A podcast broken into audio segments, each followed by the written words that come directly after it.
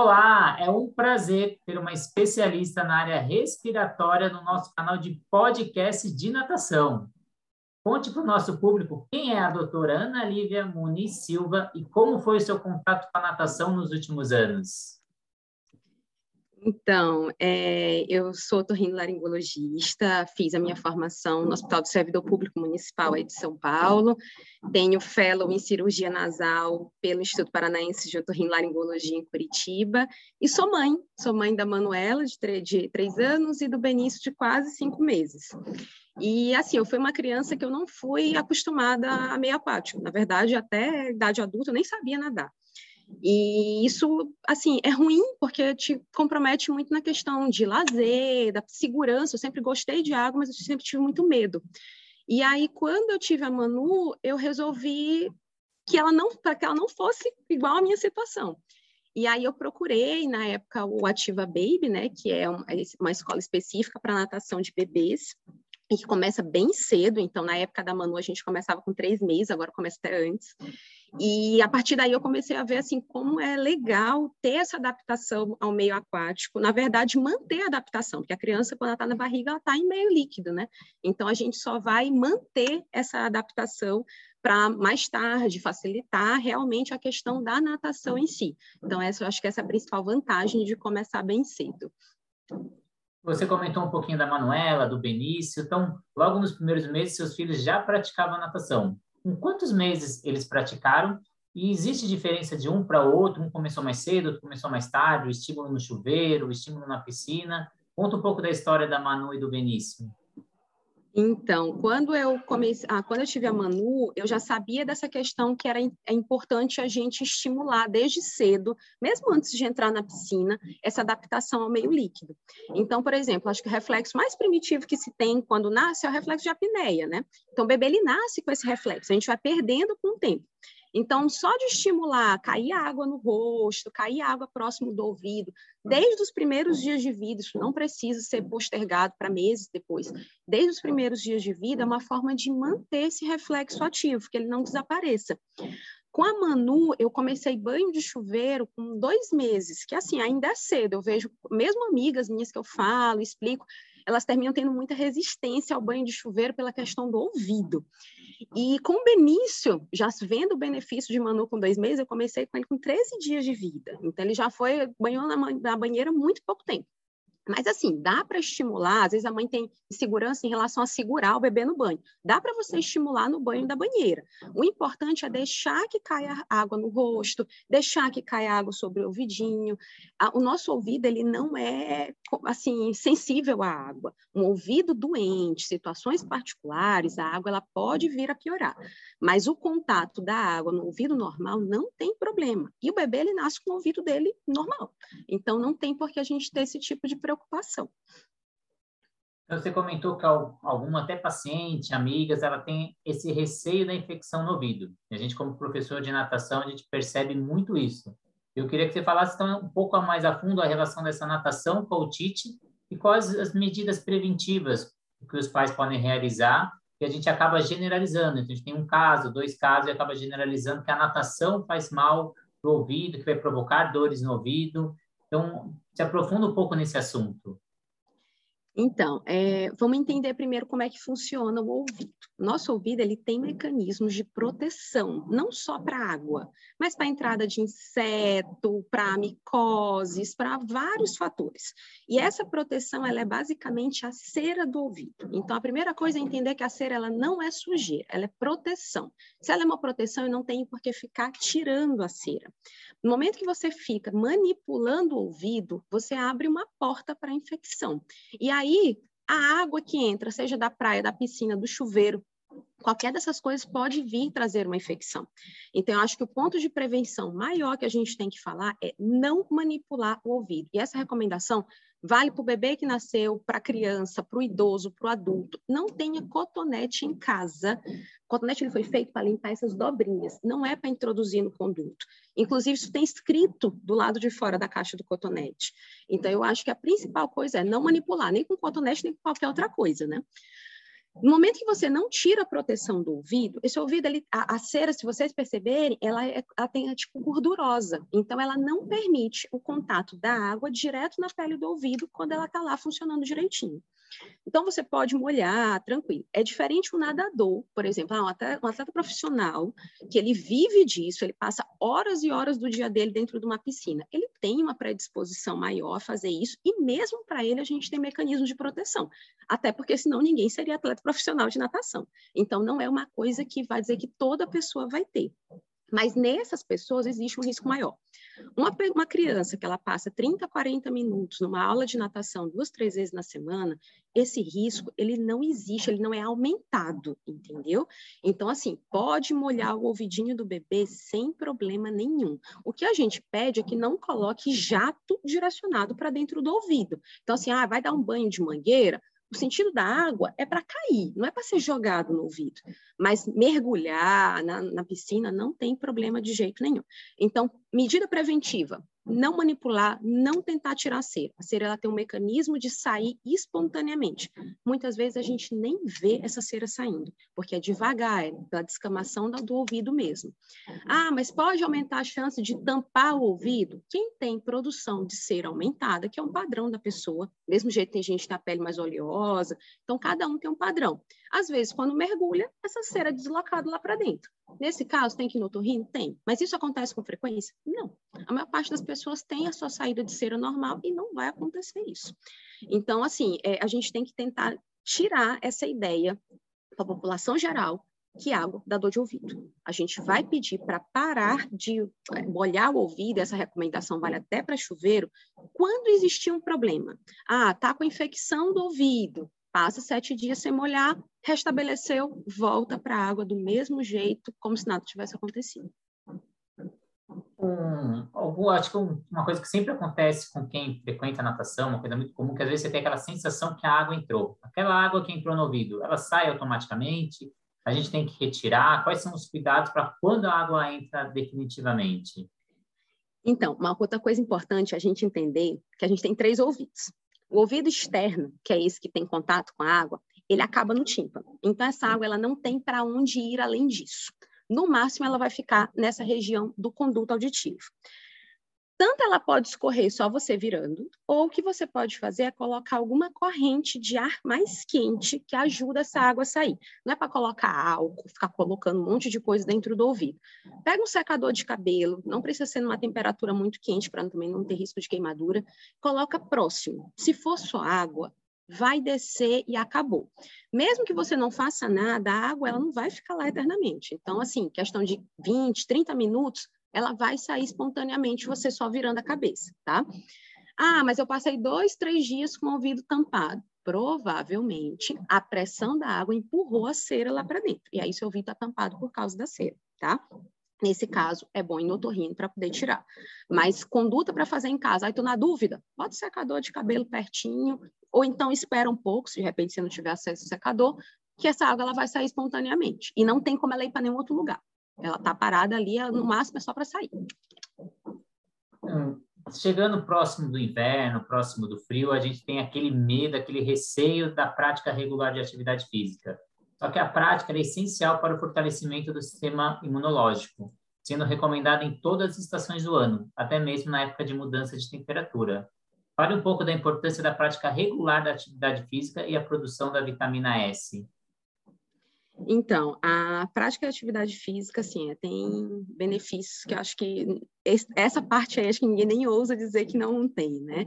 É, Para criança, muito, a gente vê às vezes os pais falando, ah, mas ele é muito agitado, então vamos consumir essa energia com atividade, atividade ao ar livre, isso é muito importante para a criança para ter noção espacial, para ter desenvolvimento da musculatura, motricidade fina. Então, tudo isso é importante você ter atividade física envolvido para todas as idades. Quando a gente fala especificamente da natação, a questão do inverno pega muito, porque algumas pessoas, e aqui eu quero frisar, são algumas, não é a população em geral, tem problema nasal com a mudança brusca de temperatura. Então, assim, quando está no inverno, ou em qualquer local frio, tá? Isso vale também para ar-condicionado, que às vezes a gente foca na natação e esquece, por exemplo, o ar-condicionado, que todo mundo às vezes usa bastante. O frio, ele faz com que os cíliozinhos que a gente tem na mucosa do nariz, dos seios da face, eles fiquem mais lentos. Então, termina não drenando tanto as secreções acumuladas. Mas, normalmente, isso é transitório. Então, é naquele momento que a pessoa está exposta. Depois, volta ao funcionamento normal. Eu acredito que daí vem a história da avó de, ah, não toma banho de chuva porque vai gripar. Na verdade, natação, água de piscina, água de mar, água de chuva, água de chuveiro, não dá gripe em ninguém.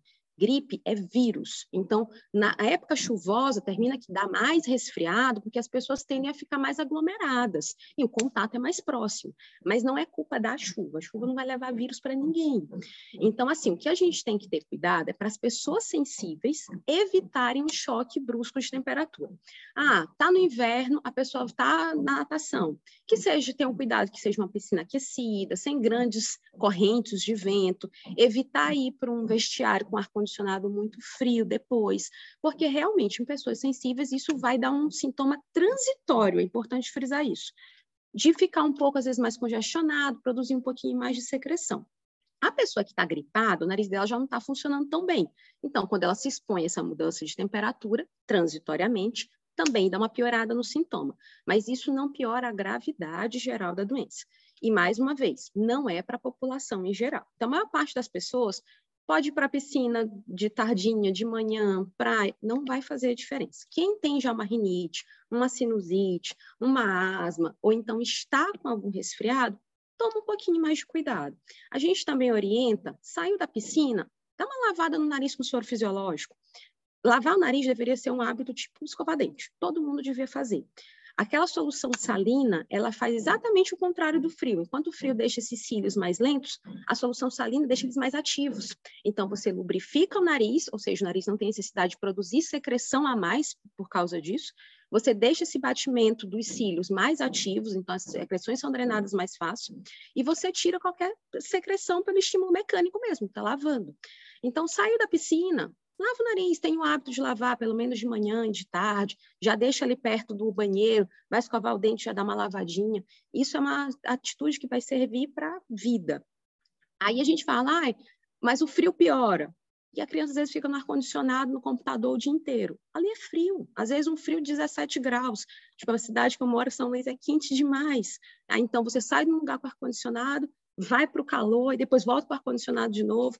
Então, assim, se a gente for botar na balança, é muito mais prejudicial até do que a própria água ou da mudança de temperatura de uma natação. E falando da vitamina S, como você citou, na verdade ela não é uma vitamina real. A gente fala vitamina porque normalmente toda mãe quer botar vitamina no filho, né? E a vitamina S, a gente fala que é a vitamina S de sujeira. Então, assim, o que, que a gente quer dizer com isso? Não é para você expor seu filho a uma situação de sujeira, mas é para não ter aquele cuidado exagerado.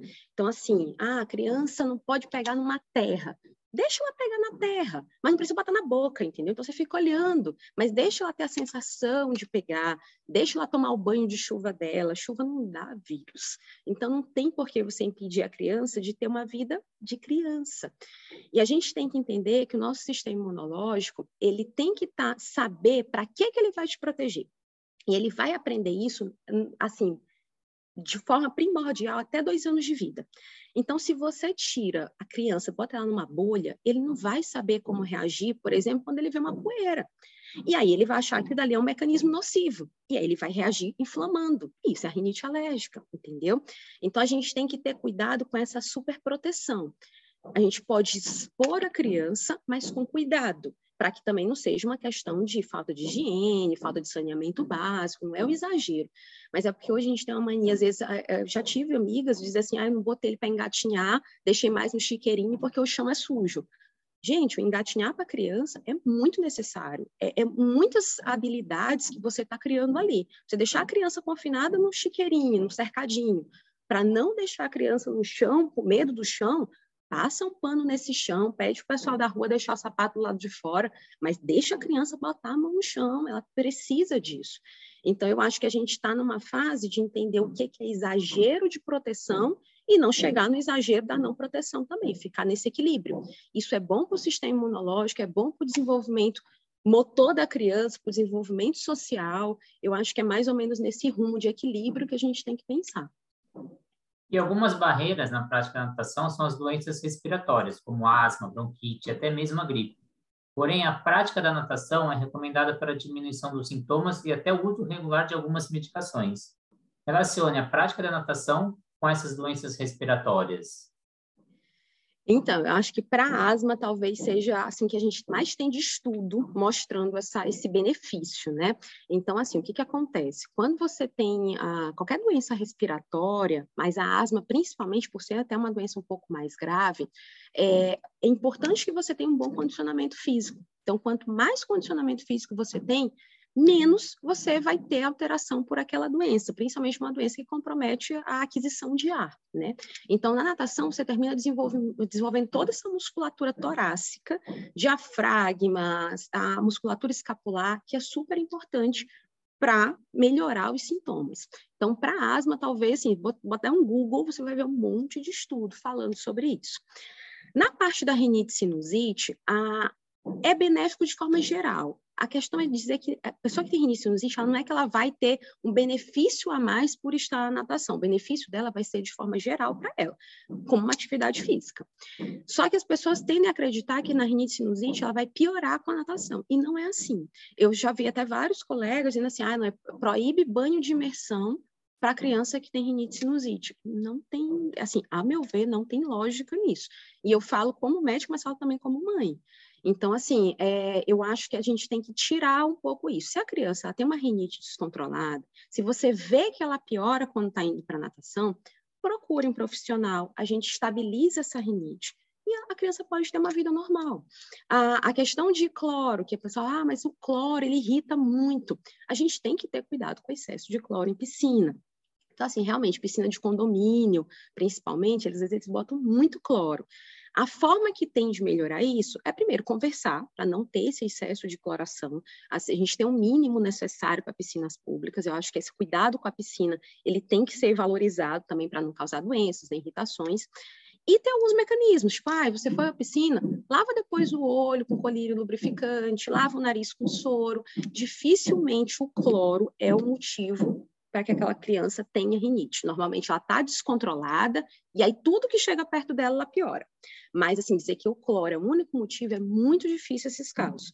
E mesmo quando existe, a gente tem outras possibilidades de piscinas que não têm a cloração como forma de sanitização. E aí essa pessoa teria que procurar para poder manter a atividade física. Mas lembrando que isso é raro. A maior parte das pessoas consegue conviver com os níveis de cloração normal. E as piscinas de natação, normalmente, elas são mais é, certas em relação a essas regulamentações do que as de condomínio. Então, é por isso que às vezes a gente prefere orientar realmente ir para uma escola de natação e não fazer a aula professor particular na, na, no condomínio. Mas isso é uma exceção à regra. Cada caso a gente vai ver. Mas a intenção é tentar manter a atividade física para aquela criança. Então a gente vai ajeitando. Ah, o problema é uma rinite? Eu trato essa rinite. Ah, o problema é o cloro? Eu tento outras opções. Mas dizer assim, não vou tirar, não tem muita lógica. É, eu acho que é aquela história. Se a gente for pensar em termos de pegar a doença, você vai tirar seu filho da escola porque ele gripa todo mês? Não vai. E a chance dele pegar uma gripe é muito maior na escola do que numa natação. Então, assim, a gente tem que pensar no global, na saúde global da criança. Então, pensar na todos os benefícios da atividade física, pensar na segurança que isso é. A gente sabe que, infelizmente, o afogamento é uma causa grande de morte em criança. Então, eu acho que a gente tem que pensar nessa parte global antes de ficar se atentando para coisas muito pequenas. Excelente, doutora Lívia. Ah, muito boa essa entrevista, muito, acho que produzido, né, para os pais, para os professores, para donos de academia.